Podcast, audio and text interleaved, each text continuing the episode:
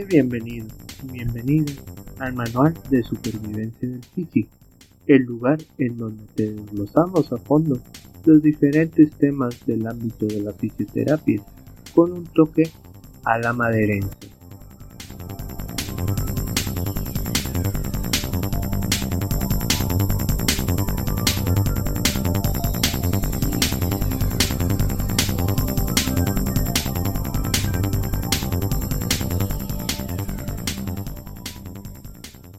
Vamos a dar inicio a esta segunda parte de el episodio de la guía o mejor dicho compendio de información para elaborar un currículum vitae de la mejor manera.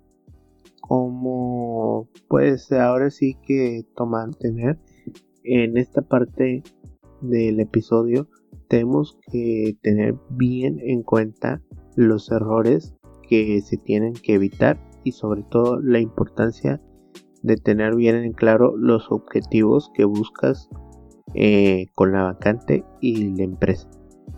Antes de comenzar debemos de realizarnos las siguientes preguntas y poco a poco con lo que iremos mencionando espero el poder disipar las dudas que tengas. ¿Qué escribir el objetivo en un currículum? ¿Nos cuesta más trabajo que todos los demás? ¿Realmente es necesario escribirlo? ¿Tengo que describir un objetivo diferente para cada puesto que me quiero postular? Lo primero que debemos es que el objetivo profesional no es lo mismo que el perfil profesional. El objetivo profesional se refiere a nuestra meta profesional o a nuestras expectativas que tenemos del futuro y hasta dónde queremos llegar hablando del empleo que vamos a conseguir. Entendamos que el propósito del currículum vitae es explicar lo más relevante de nuestra trayectoria laboral. Sin embargo, también suele ser necesario dar una breve explicación de hacia dónde van nuestros siguientes y cómo vamos a llegar hasta allí. A pesar de que la experiencia laboral y la formación académica suelen ser los principales focos en un currículum, es importante dar un cierto contexto sobre tu visión laboral. Así el reclutador puede resolver todas las dudas posibles sobre este antes de la entrevista. En sí, aunque las empresas puedan tener una idea de tus preferencias profesionales por tu currículum, nunca sabrán a ciencia cierta a quién están contratando. Es por eso que el objetivo profesional en el currículum les puede dar una idea de las funciones que serás capaz de desempeñar si te contratan. Si explicamos nuestros objetivos laborales estaremos dando ciertas pistas a nuestro futuro jefe. Por ejemplo, uno de mis objetivos profesionales a largo plazo en su empresa es la promoción interna, pudiendo ascender de puesto e incluso dirigir un departamento. También tenemos que ver que previo al redactar el objetivo tenemos que conocer qué busca la empresa y si estamos alineados con ella. A la hora de redactar el, en un currículum, debemos o debes hacerlo poniéndote en el lugar del reclutador, ya que si tus objetivos no están bien definidos o transmiten dudas, darás la impresión de poco interés en mantenerte en la empresa. Involucra a la empresa de alguna manera y no redacte solo en pronombre posesivo como mi desarrollo profesional, mis metas a corto plazo, ampliar mis conocimientos. Cambio lo mejor por colaborar con, orientar los esfuerzos a, etc. También te recomiendo colocar el objetivo profesional al principio, ya que lo primero que van a ver son tus datos personales y acto seguido por qué queremos ocupar ese puesto y todo lo que podamos aportar.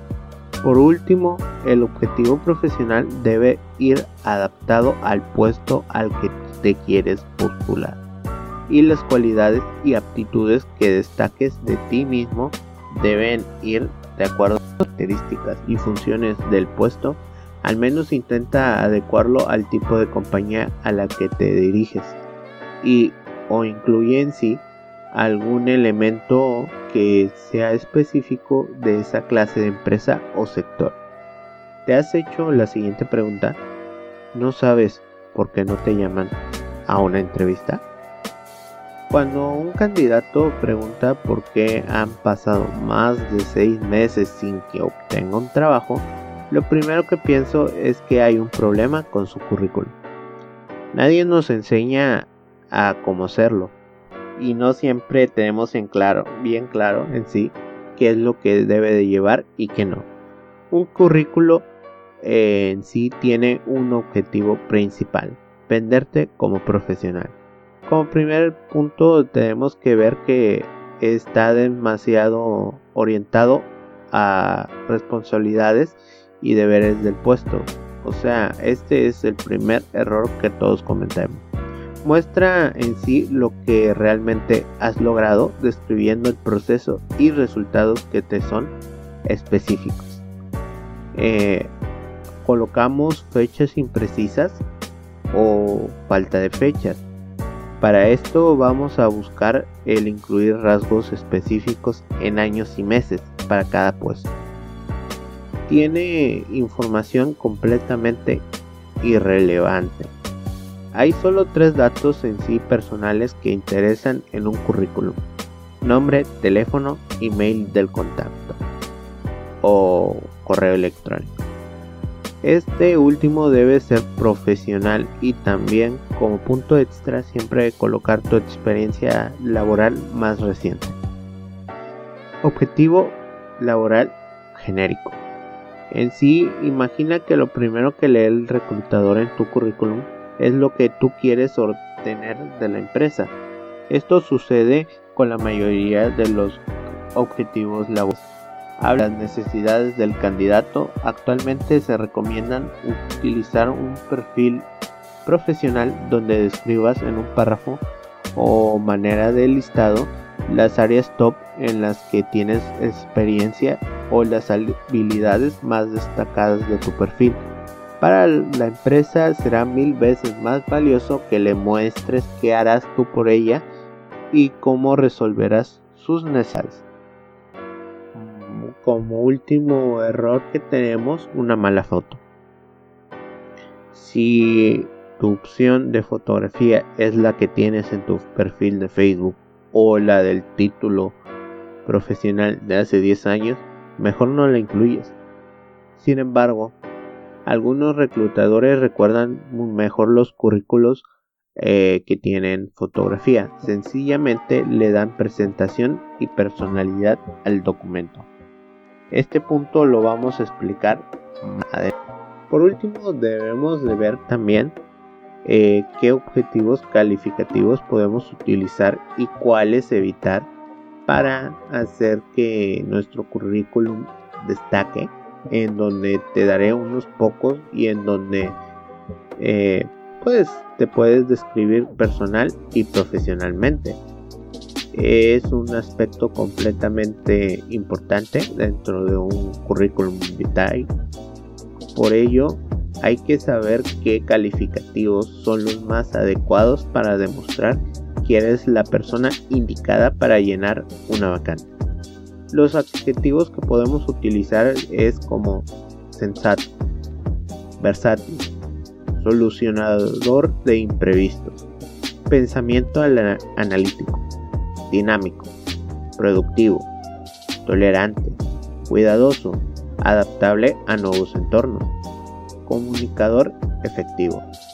Y los que tenemos que evitar es experto, exitoso, apasionado en que decir por el momento, me despido. Espero sigan al pendiente de esta gran serie de episodios en donde seguiremos a lo largo del mes y con esta me despido. Espero y tengan una excelente tarde. Nos vemos en el próximo episodio que va a ser la tercera parte de este gran episodio, de este gran compendio de información de cómo hacer tu currículum vitae de la mejor manera. Hasta la próxima, tengan bonita tarde, nos vemos en el próximo episodio.